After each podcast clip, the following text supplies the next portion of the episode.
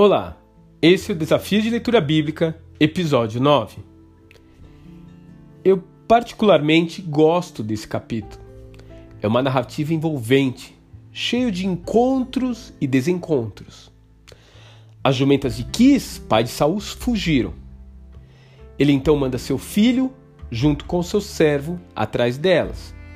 Eles percorrem uma grande distância sem encontrar jumentas e decidem antes de desistir, ir até Zuf pedir uma ajuda ao homem de Deus que estava naquela cidade. Chegando ali, eles encontram um grupo de moças que haviam saído para tirar água. Elas dizem que o profeta havia chegado aquele dia à cidade e que estava subindo para abençoar a cerimônia de sacrifício no altar. Eles correm até a porta da cidade imaginando como chegariam até o juiz de Israel. Samuel, porém, os surpreende vindo ao encontro deles. Saul, então, ainda se, sem se dar conta de quem era ele, pergunta ao profeta: Onde mora o vidente da cidade?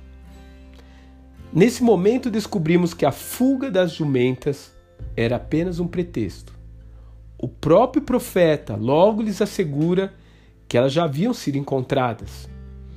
Na verdade, o próprio Deus havia agendado um encontro entre os dois.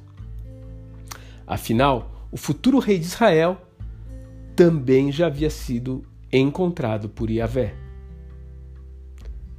Deus ainda marca encontros conosco.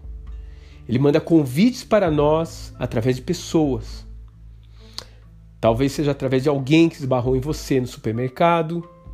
Talvez seja através do pai de um amigo do seu filho que veio puxar papo com você. Talvez seja através de alguém que lhe pediu ajuda para chegar a um destino. A nossa vida é cheia de encontros e desencontros. Mas às vezes, no meio de toda a confusão da vida, o Pai Celestial está lhe convidando para um tempo especial com Ele. Um tempo e um lugar em que Ele possa falar ao seu coração e lhe mostrar que o plano que Ele tem para você é muito maior que as jumentas teimosas que você pode estar perseguindo no seu dia a dia. Um grande abraço e até amanhã.